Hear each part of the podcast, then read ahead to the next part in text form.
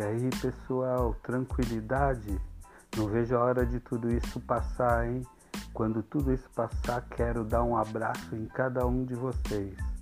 Bora lá, brotar fortão, para mais uma aula de história?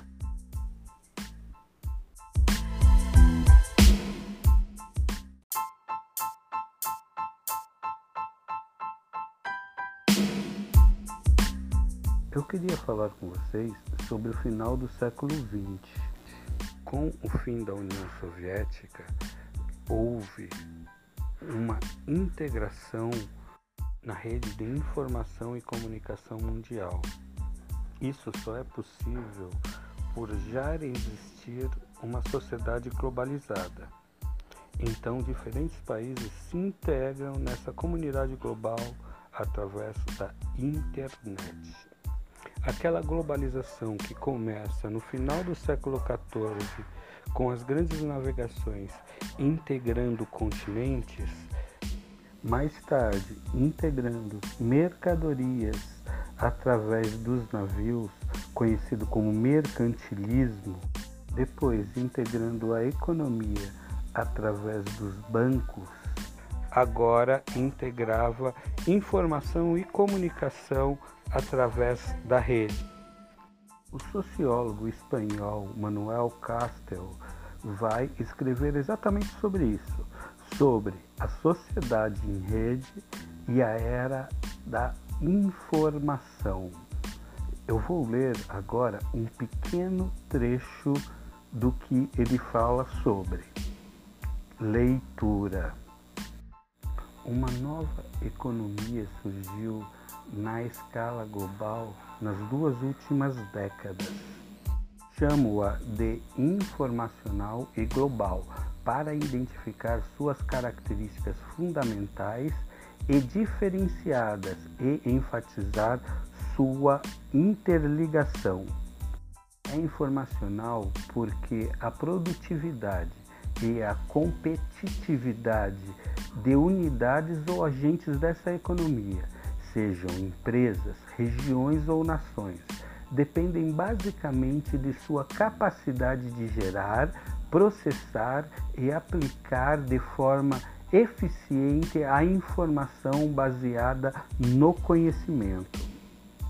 É global porque as principais atividades produtivas, o consumo e a circulação, assim como seus componentes, capital, trabalho, matéria-prima, administração, informação, tecnologia e mercados estão organizados em escala global, diretamente ou mediante a uma rede de conexões entre agentes econômicos.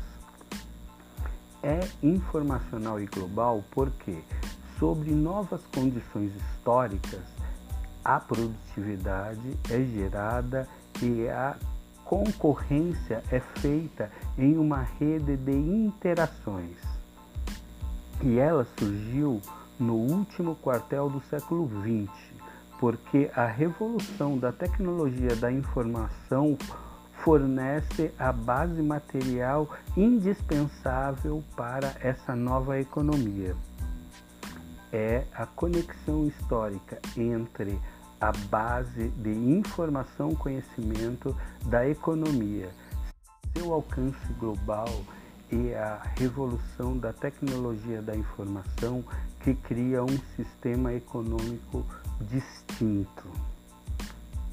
Castel, Manuel, ponto.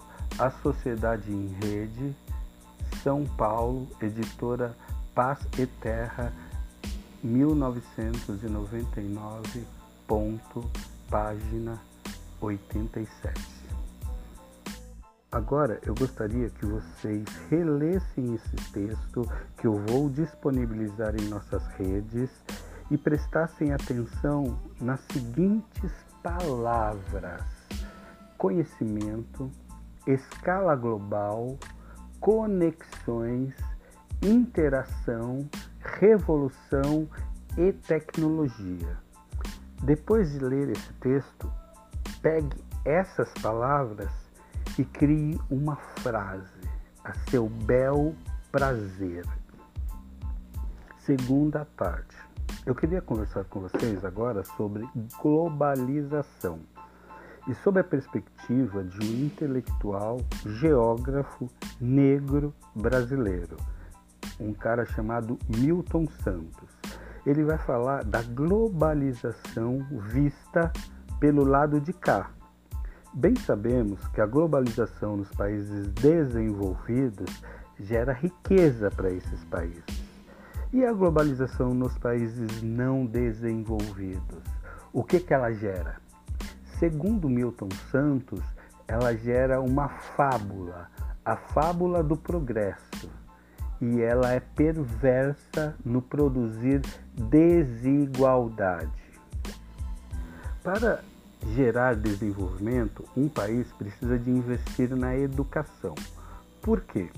Porque a educação vai gerar pessoas especializadas para trabalhar nas indústrias fazer com que essas indústrias se desenvolvam e aí, por consequência, o país se desenvolve, porque a indústria daquele país se desenvolve. Se você não tem um parque industrial, você não precisa de uma mão de obra especializada. Então perceba bem, um país que tem um parque industrial puxa a educação e a educação melhora o parque industrial. Se vocês percebem como uma coisa é dependente da outra, eu vou disponibilizar para vocês um vídeo do Milton Santos e eu gostaria que vocês observassem a fala dele e fizessem uma observação de vocês a respeito da relação entre o local e o universal nesse mundo globalizado, ok? Bom, voltemos a falar sobre globalização. A globalização é um movimento que se dá na economia, que tem origem na economia. Contudo, ela não afeta somente a economia, ela afeta vários setores da vida das pessoas. E a globalização, ela não é um movimento que acabou, ela ainda está em movimento. Porque os processos históricos, eles são feitos de avanços e recuo o tempo inteiro, né? Eles não são terminados, pois nós somos a história. E se nós estamos vivendo, então esses processos eles não estão terminados, eles estão acontecendo, avançando e recuando o tempo inteiro. E qual é o papel do jovem nesse mundo globalizado? Essa é uma pergunta muito importante, porque se vocês são o futuro, qual é o papel de vocês?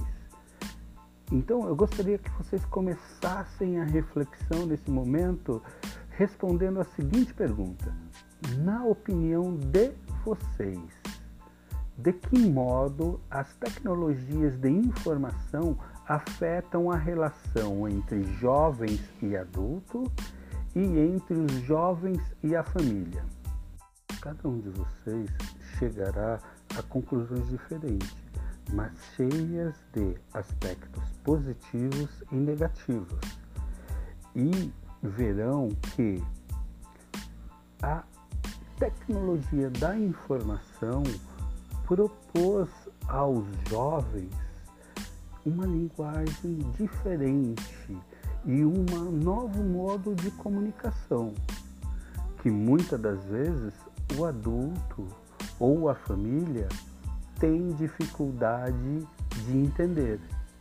Então, eu espero que vocês entendam que a globalização não está longe de vocês. Agora, a atividade.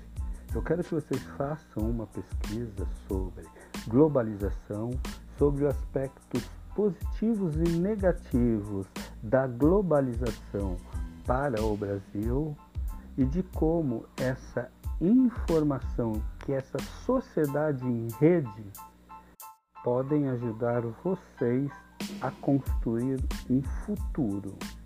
Tranquilo? Beleza? Bora lá? Brotar fortão?